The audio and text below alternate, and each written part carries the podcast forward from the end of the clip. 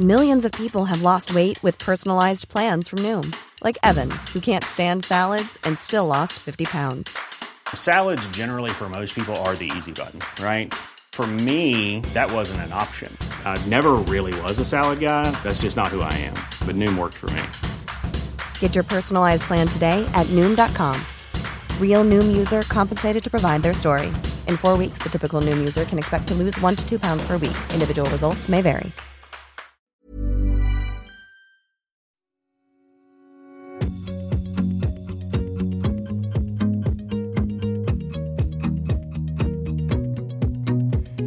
Bonjour à tous et bienvenue dans Booster, la troisième saison de Sillage, le podcast des EcoStart. Je suis Amélie Petit-Demange et à mes côtés Florent Verret. On est tous les deux journalistes aux EcoStart et on est ravis de vous présenter ce projet. À chaque épisode, vous assisterez à la rencontre entre une femme qui a réussi sa carrière et une étudiante ou une jeune diplômée. Le principe, c'est qu'Amélie et moi, on restera en retrait. C'est la jeune femme qui posera toutes les questions qui lui passent par la tête sur sa carrière, sur la place de la femme dans l'entreprise, dans la société, comment percer le plafond de verre, comment répondre à des remarques sexistes ou encore comment étendre son réseau professionnel. Si ce thème du mentorat féminin vous intéresse, vous pourrez retrouver un nouvel épisode toutes les deux semaines. Aujourd'hui, nous sommes avec Céline Mass. Vous avez moins de 40 ans et vous lancez une start-up, Love for Livre, qui démocratise l'accès à la lecture. Vous co-dirigez le cabinet d'études Occurrence et surtout, vous êtes présidente d'ONU Femmes France. Un joli parcours qui a intéressé notre étudiante, Rita Secat. Bonjour Rita. Bonjour. Rita, vous avez 21 ans, vous êtes étudiante à Sciences Po Paris dans le master politique publique et économie. Vous êtes engagée pour l'émancipation des femmes, vous participez à une ONG et vous avez créé une association Happy au Maroc. En deux mots, vous pouvez nous expliquer en quoi ça consiste? Alors en fait, c'est une association qui est née entre cinq étudiants de Sciences Po et qui vise à sensibiliser la jeune femme euh, à l'hygiène intime, à la problématique de l'hygiène intime et qui lutte contre le tabou des menstruations. Merci Rita. Maintenant, Céline c'est à toi. Le temps d'un épisode, tu peux lui poser toutes les questions que tu veux. D'accord, merci beaucoup. Euh, bonjour Céline. Bonjour Rita. Euh, peut-être que je peux vous tutoyer? Oui, on va se tutoyer avec plaisir. Ok. Alors, euh, votre parcours en faveur des droits de la femme m'a énormément inspiré et j'aimerais vous poser quelques questions à ce propos parce que comme vous j'aspire à plusieurs à plusieurs carrières j'aimerais faire du conseil en politique publique mais orienté égalité femmes-hommes mais j'aimerais également m'engager dans une ONG dans une organisation internationale donc, euh, je voulais vous demander, je voulais te demander, euh, quel conseil pourrais-tu me donner à une jeune étudiante pour réussir une carrière dans les ONG le premier conseil, je pense, c'est de croire dans ce que tu fais, c'est-à-dire d'avoir des vraies convictions sur euh, la cause que tu veux défendre. Moi, j'ai pas commencé en ONG, j'ai commencé dans des associations il y a 22 ans, grâce à Samira Bellil, que j'ai croisé à Sciences Po, qui avait créé, co-créé à l'époque Ni pute ni soumise, et je croyais dans la cause depuis toujours, je me disais que être une femme, être un homme, c'était deux choses différentes. Et donc, je voulais euh, œuvrer pour ça. C'est la première chose. Donc, c'est la conviction profonde, sincère et personnelle. Après, on apprend la technique. C'est-à-dire que quand tu rentres dans une ONG, tu vas apprendre euh, de l'expertise, tu vas développer des compétences au contact de cet environnement qui est un peu particulier. Mais le plus important pour euh, être dans une ONG, vraiment, je crois, c'est la conviction profonde que tu as du sujet que tu veux défendre. D'accord. Je sais qu'il n'y a, pas de formule magique pour arriver euh, là où tu en es présidente euh, d'ONU Femmes France.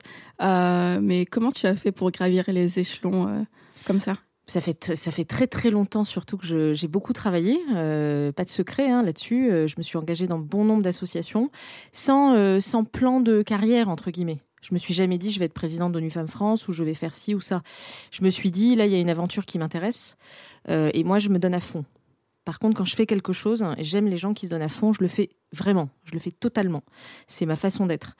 Donc je l'ai toujours fait à fond, je l'ai fait dans des assauts de terrain, je l'ai fait dans des think tanks où j'ai produit des rapports avec d'autres euh, personnes. Euh, et, puis un jour, on est venu me voir en me disant, euh, tiens, il manque une vice-présidente communication à ONU Femmes France. Il se trouve que j'étais communicante, enfin j'avais des compétences en communication. Tu veux nous rejoindre? Les gens m'ont plu, la cause me plaisait, l'international me plaisait aussi beaucoup. En plus, je suis dans une famille très internationale, donc j'avais toujours un peu euh, cette habitude d'être avec des gens de, du monde entier. Et du coup, j'ai dit bah oui, let's go. Donc j'y suis allée. Et puis au bout de deux ans, il se trouve que la présidente qui était là depuis quelques années a souhaité euh, passer la main et elle m'a proposé. Très honnêtement, je m'y attendais pas. Donc tu dirais que c'est euh, beaucoup de conviction, énormément de travail, mais peut-être aussi des rencontres, des, euh, un concours de circonstances qui fait que... Oui, alors je pense que le travail et les convictions, ça amène les bonnes rencontres. C'est ça qui est bien dans la vie, c'est qu'à un moment donné, euh, il n'y a pas de hasard, il n'y en a pas beaucoup. c'est quand on bosse, quand on est convaincu et qu'on est sincère, un jour ou l'autre, c'est tôt, c'est tard, ça dépend des parcours de vie, on finit par arriver à la place qui est la nôtre. Être à sa place, c'est très difficile. Trouver sa place, c'est quelque chose de difficile. Trouver l'endroit où on se sent le mieux, où on est le plus porté par son épanouissement, par son ambition, c'est pas simple. Ça vient au fil du temps et en effet euh, de la chance, mais c'est beaucoup de boulot aussi. Hein. Je veux pas te faire croire que ça arrive comme ça en claquant des doigts. D'accord. Mais euh, justement, à ce propos, moi, j'ai l'impression qu'en tant que femme, j'ai toujours, euh, toujours besoin de prouver des choses, de faire peut-être plus que, que les hommes. Donc, je voulais savoir si tu ressens un peu la même chose et si tu as ressenti à un moment de, de tes différentes carrières la même chose. Et pourquoi tu dis ça? Je vais répondre à ta question, mais pourquoi tu te dis ça? Parce que c'est une impression, donc c'est un peu plus euh, c'est subjectif. J'ai pas de raison objective de, de penser ça, euh, mais j'ai l'impression que, en tout cas dans ma société à moi, qui est la société marocaine, j'ai toujours eu besoin de justifier ce que je faisais. Euh, moi, j'adore le foot. Je jouais au foot. C'était quelque chose qui n'était pas qui était pas très bien vu au Maroc. Et du coup, j'avais toujours besoin de, de, justifier. Non, je suis pas un garçon. J'aime juste le foot et je suis une fille, mais je joue au foot. Hmm. Donc voilà. Bah, je, ressens la même chose, c'est-à-dire que c'est pour ça que je me suis engagée aussi. Euh, le stéréotype, c'est ce qui est de plus emprisonnant. C'est parce que tu es une femme, tu dois faire ça. Parce que tu es un garçon, tu dois faire ça. Alors qu'en fait, on, devrait être libre. Moi, c'est la liberté des gens qui m'animent en premier lieu pour la cause. Oui, je l'ai ressenti dans ma vie pro. Euh, je l'ai ressenti. Mais comme j'ai été très conscientisée très tôt sur ce que ça voulait dire d'être, par exemple, la seule femme dirigeante dans une salle de réunion avec euh, dix autres hommes, j'ai très tôt essayé sans aucune. Euh, comment dire J'étais pas dans une forme guerrière. Hein. J'ai jamais eu besoin de lever la voix. C'est simplement que j'étais convaincue que j'avais ma place et que je devais la prendre comme toute autre personne autour de moi. Et justement, comment tu as su que tu étais convaincue C'est quand même assez difficile de juste se dire euh, euh, j'ai pas besoin de prouver ça, j'ai pas besoin d'élever la voix, je, vais juste faire mon travail et y arriver. Comment tu as ressenti ça Alors, c'est pas magique, hein, ça vient pas tout seul, ça vient avec le temps, euh, pareil, euh, et les expériences. Je m'en rendais pas compte quand j'avais 20 ans. Je me disais, euh, bah, c'est normal, si je fais quelque chose correctement, ça va bien se passer. Et puis au fil du temps, tu te rends compte que c'est pas juste la manière dont tu fais les choses qui compte, c'est aussi comment tu vas le présenter, comment tu vas pouvoir le valoriser sans en faire trop. Hein. Et tu te rends compte à quel point, effectivement, souvent, de manière générale, hein, il y a des exceptions, les hommes sont beaucoup plus armés, plus équipés pour euh, valoriser leur travail, valoriser leur réalisation. Quand tu prends conscience de ça, tu changes, tu évolues. C'est une discipline.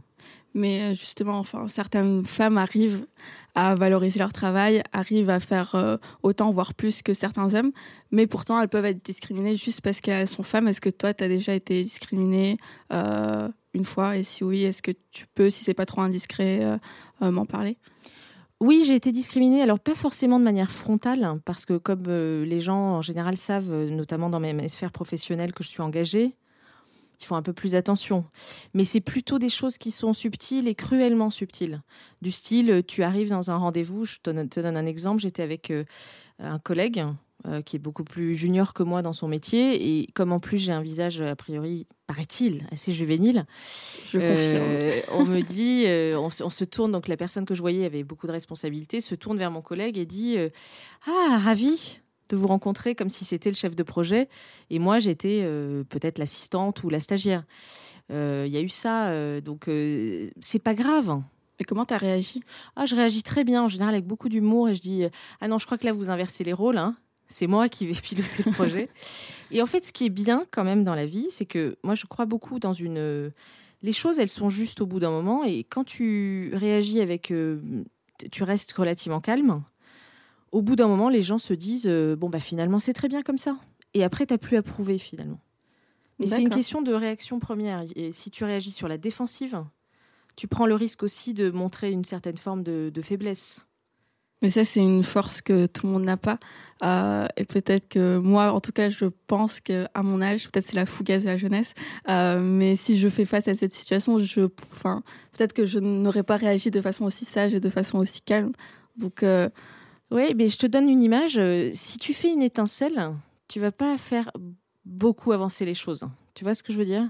Si par contre, tu es dans une musique persistante, longue, pendant des années, tu vas faire avancer les choses. Donc c'est pas forcément le, volume sonore, on est dans un podcast, qui est le plus important.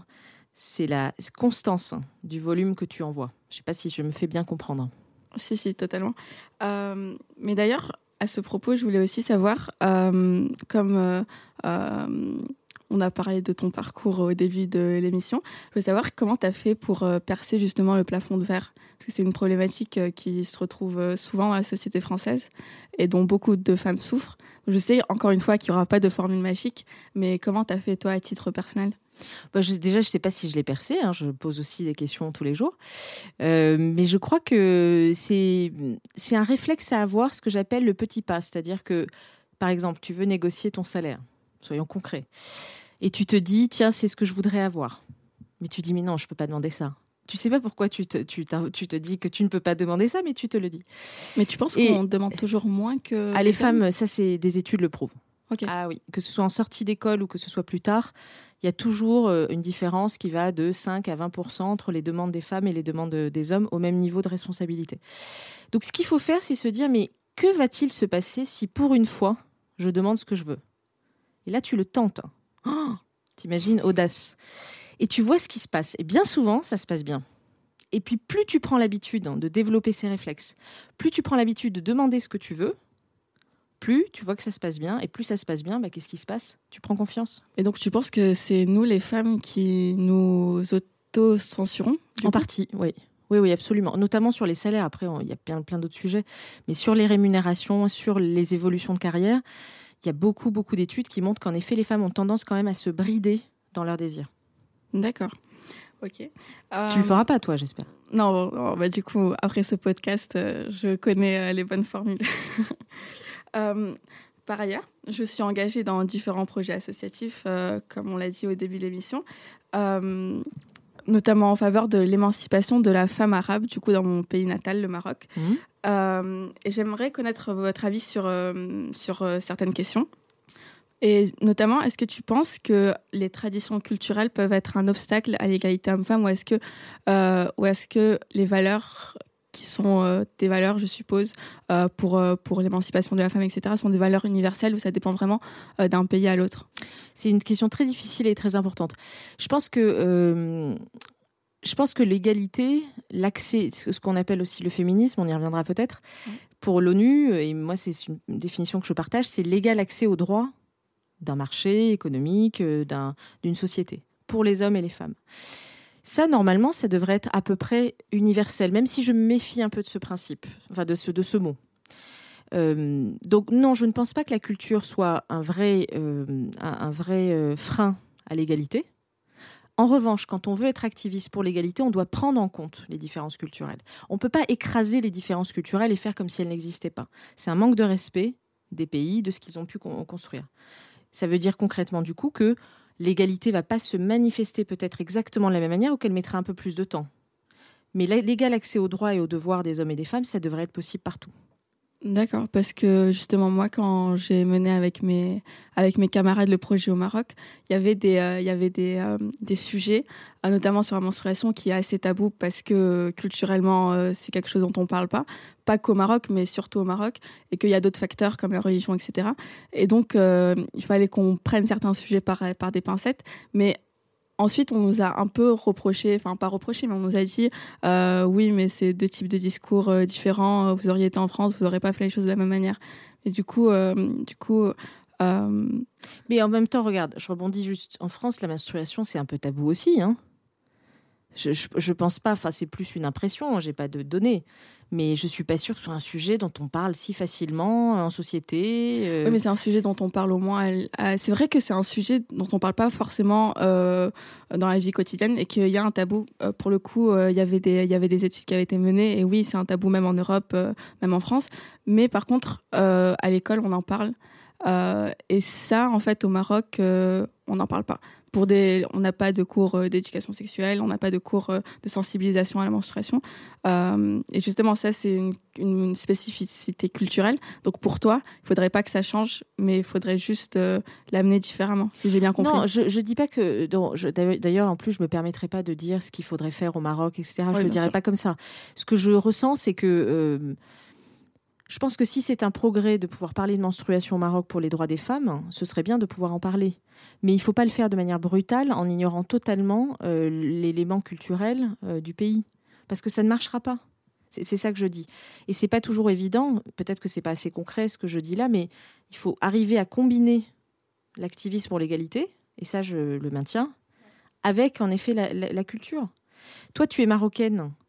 Est-ce que tu penses qu'on peut parler effectivement des menstruations au Maroc comme dans d'autres pays du monde?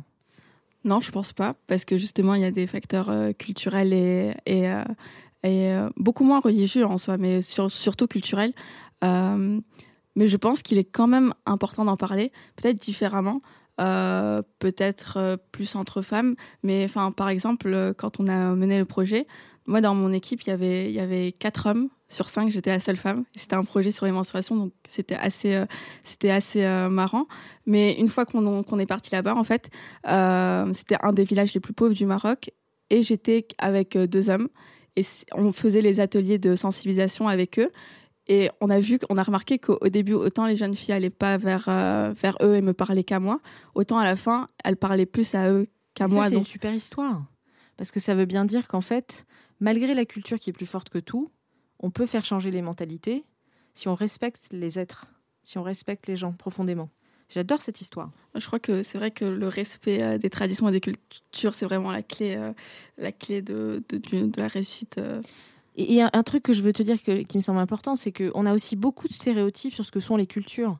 C'est-à-dire que parfois, on a l'impression qu'en Europe, qu'on est très européano-centré ou occidentalo-centré, il y a beaucoup de choses qui sont beaucoup plus évoluées, etc. Quand tu vas en Afrique, dans certains pays, je parle plutôt de l'Afrique noire, en, matière d'entrepreneuriat, par exemple, il y a des innovations incroyables qui sont beaucoup plus avancées qu'en Europe. Mais on a, des, on a des stéréotypes aussi dans nos têtes de ce que sont les autres cultures. Ça, c'est dangereux. Oui, c'est vrai, là je te rejoins totalement en tout cas. Euh, j'avais une autre question, parce que tu as parlé tout à l'heure de féminisme. Euh, moi, personnellement, enfin, je sais que le féminisme, c'est un peu une mauvaise connotation euh, même en France. Euh, moi, personnellement, je pense, je me définis pas comme féministe. D'abord parce que je pense que j'ai pas encore la maturité intellectuelle pour me définir comme ça. Je voulais savoir si toi, tu te définis comme féministe et si oui, quel type de féminisme du coup? Tu es dur avec toi-même hein, quand même quand tu dis euh, j'ai pas la maturité intellectuelle. Tu crois qu'il faut être intellectuel pour être féministe? Non, pas forcément, mais je pense que pour se définir en tant que, enfin, pour euh, se définir en tant que tel, il faut quand même avoir fait des choses, se prouver des choses.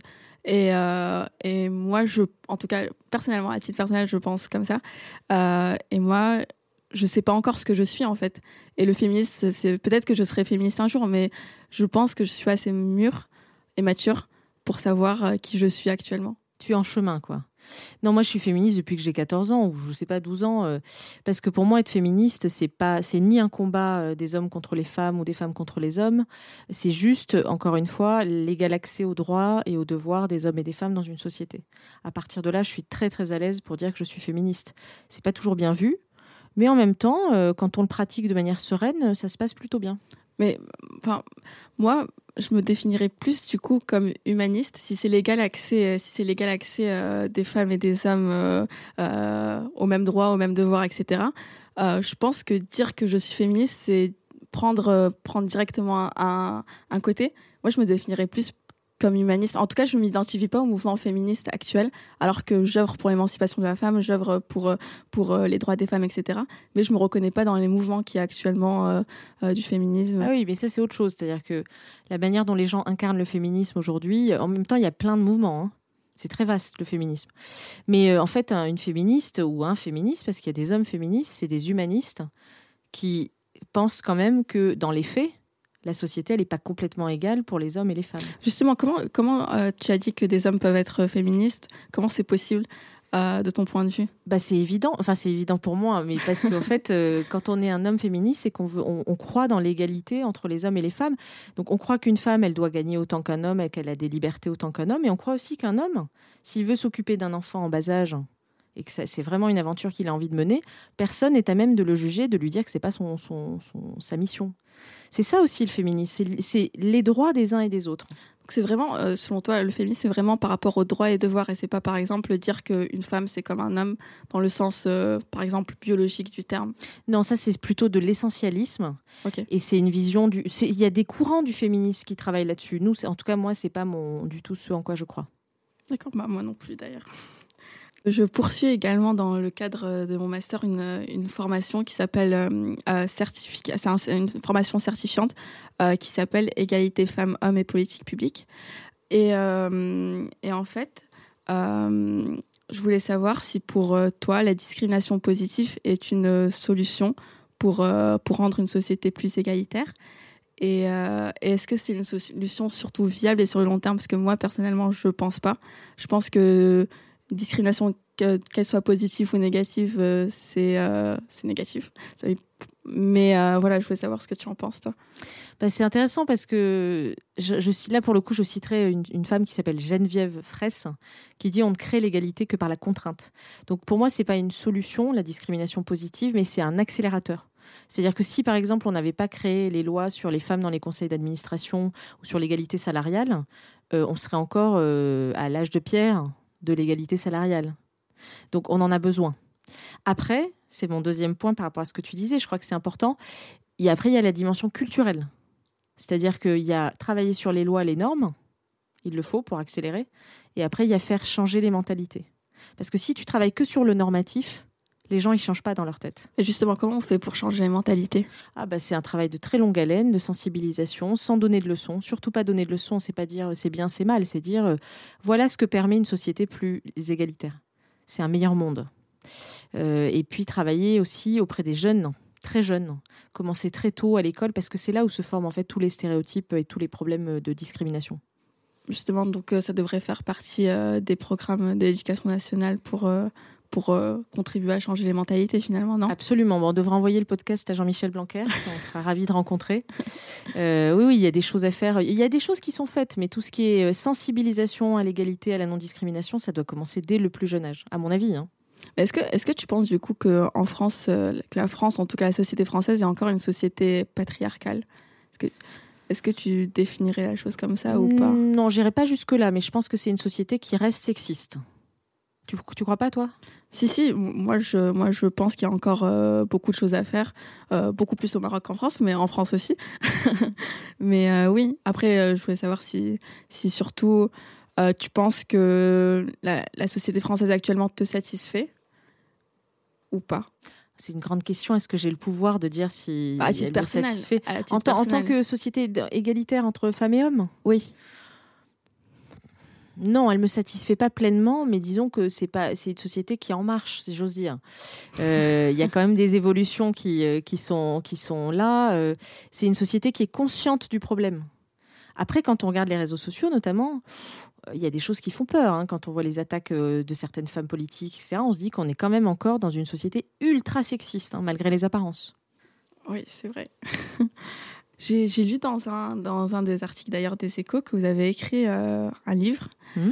Et euh, moi, j'écris aussi un livre, euh, enfin actuellement, il est loin d'être terminé, mais j'écris un livre justement qui parle de la femme marocaine et de son, des conditions de son émancipation dans la société marocaine du coup.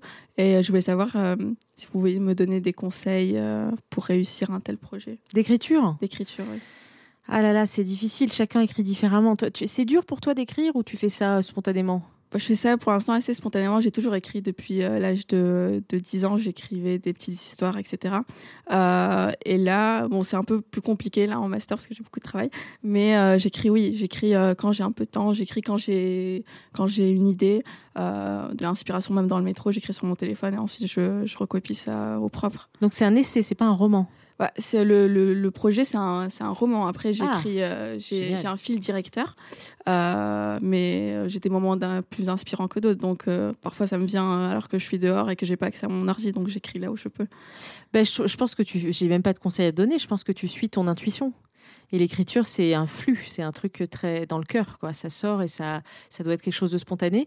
Peut-être le seul conseil, c'est quand même de se mettre à la place du lecteur, parce que souvent, quand on écrit au début, on oublie qu'on est lu On écrit parfois pour soi.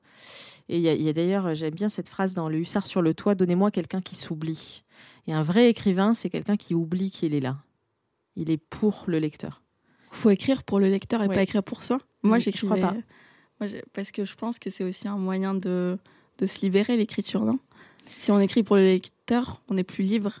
Alors que si on écrit pour soi, on se libère à travers l'écriture. Ah bah ça dépend. Si tu vis l'écriture comme une thérapie, si j'ose dire, oui. si tu vis l'écriture comme raconter des histoires, il vaut mieux que tu penses au lecteur. Mais c'est mon avis. Hein. On peut faire les deux, non? Peut-être. J'ai jamais essayé, mais peut-être que ça marche. Et tu vas le finir quand ton livre alors? Euh, alors ça c'est une très très bonne question. Je ne sais pas, mais j'espère que avant la fin de mon master, je pourrai le finir et peut-être l'envoyer à des maisons d'édition. Ah, ça, c'est un long chemin hein, aussi. Oui, les maisons d'édition. c'est un autre Si vous voulez écrire des romans, euh, il faut s'accrocher, il faut, faut bien cibler la maison d'édition parce qu'elles sont toutes très différentes. Et puis aujourd'hui, vous savez qu'il y a, tu sais, et je parle aussi pour nos auditeurs, qu'il y a beaucoup de moyens de publier. Euh, il y a plein d'écrivains qui publient euh, en auto-édition et qui deviennent très très connus. Il faut bien réfléchir à ça. En auto-édition, c'est-à-dire? Bah, Ils publient via des sites et après leur texte est remarqué il y a même des éditeurs parfois qui les remarquent. Et ensuite, ils sont publiés par des, entre guillemets, vrais éditeurs. Il y en a un très connu qui n'est pas un grand texte littéraire, c'est Fifty Shades of Grey. N'est-ce pas des millions de lecteurs dans le monde? Et ce texte, en fait, a d'abord été publié par une personne en auto-édition. Ah d'accord, je ne savais pas. Bah, du coup, je, je note. À suivre. Alors, je suis bénévole actuellement dans une ONG créée par des jeunes euh, qui s'appelle Young Enough Ambition. Et en fait, euh, cette ONG, juste pour remettre en contexte rapidement, euh, c'est une, euh, une association qui apporte un soutien logistique et financier à des jeunes dans des pays en développement. pour des projets de développement justement. Et l'année dernière, la campagne a été faite au Brésil et on a, par un processus de sélection, on a sélectionné trois, trois jeunes brésiliens pour leur apporter notre aide, pour justement mener à bien leur projet. Et l'une des sélectionnées s'appelle Laïs. Et en fait, elle a un projet euh, qui œuvre pour euh, l'égalité femmes-hommes au Brésil. Euh, elle a tout un programme de recherche, mais d'action aussi concrète pour faire de la société brésilienne une société plus inclusive, enfin des villes brésiliennes, des villes un peu plus inclusives. Et voilà, est-ce que vous pourriez lui donner des conseils pour réussir ce projet à part tout ce qu'on a évoqué euh, du côté de la conviction et de croire en, ce qu'on fait? Oui, très modestement, deux conseils. Le premier, c'est euh, être focus, c'est-à-dire pas avoir un projet qui est trop large au début. Vaut mieux commencer petit, dans un quartier, euh, précis, avec un, objectif précis, plutôt qu'avoir des objectifs trop vastes, parce que souvent c'est difficile à mettre en place dans la durée. Le deuxième conseil, et nous on fait beaucoup ça au NUFAM en ce moment, c'est de mesurer l'impact de ce que l'on fait. Euh, nous on est en train de bosser vraiment dur sur euh, le ROI, un Return on Investment, c'est-à-dire quand on investit dans un programme dans le monde, au Brésil ou ailleurs, qu'est-ce que concrètement ça crée de mieux pour la société en question? Il faut jamais oublier de mesurer l'impact de ces actions parce que sinon on est dans le vœu pieux et on a, on a besoin aujourd'hui, dans ce secteur-là, d'être très concret et de montrer ce qu'on délivre. Ça, c'est important. C'est-à-dire euh, faire euh, des rapports, euh, mesurer statistiquement l'impact. Exactement, pas forcément des très longs rapports, hein, by the way, mais des choses qui sont concrètes et qui disent, voilà, en un an, on a fait ça, on a réussi ça, voilà ce que ça a changé, et avoir un vrai système de mesure. Ça, c'est très important. Très important. D'accord. Bah, je transmettrai les informations, en tout cas, Laïs. Merci beaucoup. Avec plaisir. Quand je t'ai vu euh, juste en arrivant euh, là, j'ai vu que tu attendais un bébé. Déjà, félicitations. Merci. J'ai pas eu l'occasion de te, le dire. Mais je voulais savoir justement comment tu fais pour concilier euh, vie professionnelle, vie personnelle. Du coup, enfin, là, tu attends un bébé et tu es là en train d'enregistrer une émission. Alors justement, euh, je veux déminer tous les stéréotypes sur euh, la grossesse n'est pas une maladie, hein, n'est-ce pas? On est en pleine forme. Euh, il y a quelques jours, moi je suis en grande forme, j'ai cette chance. alors que j'imaginais pas forcément ça avant.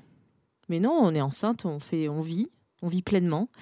et après, deuxièmement, bon, ça c'est le petit truc magique, mais j'ai la chance d'être bien accompagnée dans ma vie privée forcément, et d'avoir aussi quelqu'un qui, euh, voilà, qui est là, qui est présent et qui fait en sorte que tout ce que je veux faire, je peux le faire. C'est une grande chance que j'évalue chaque jour.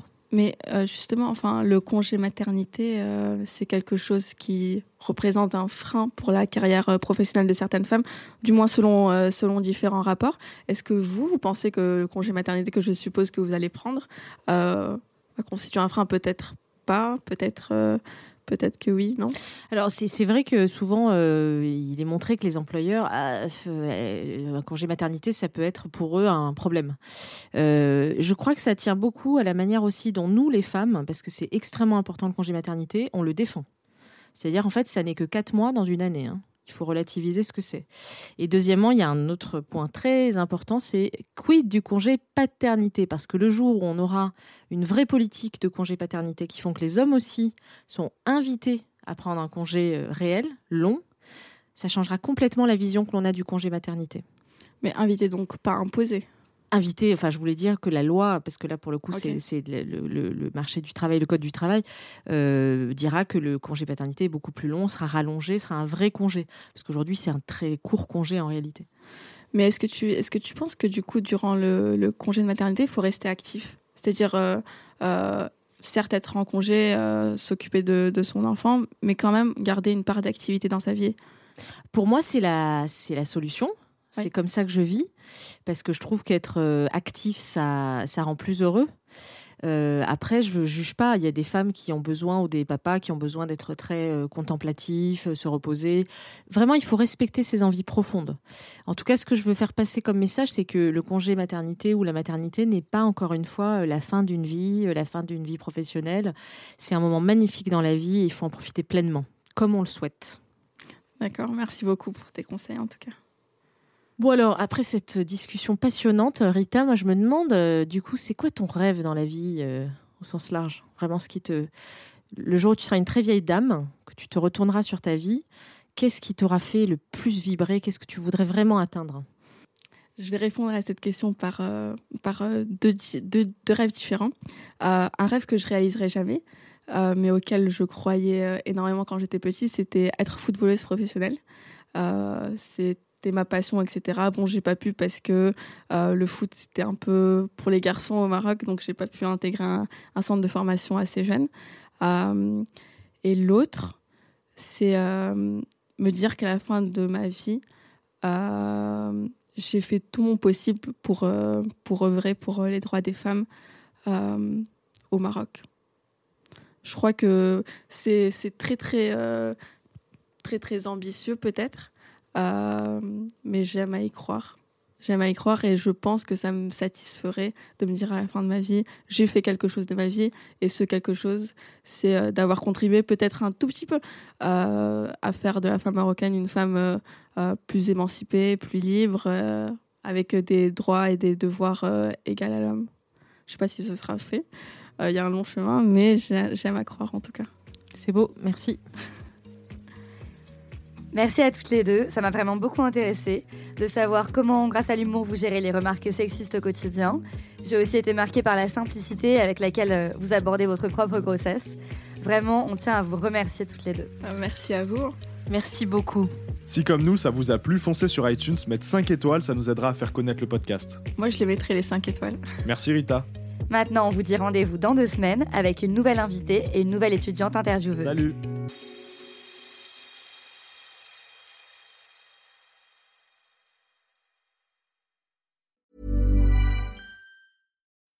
When you need mealtime inspiration, it's worth shopping Kroger, where you'll find over 30,000 mouthwatering choices that excite your inner foodie. And no matter what tasty choice you make, you'll enjoy our everyday low prices, plus extra ways to save, like digital coupons worth over $600 each week. You can also save up to $1 off per gallon at the pump with fuel points. More savings and more inspiring flavors make shopping Kroger worth it every time. Kroger, fresh for everyone. Fuel restrictions apply.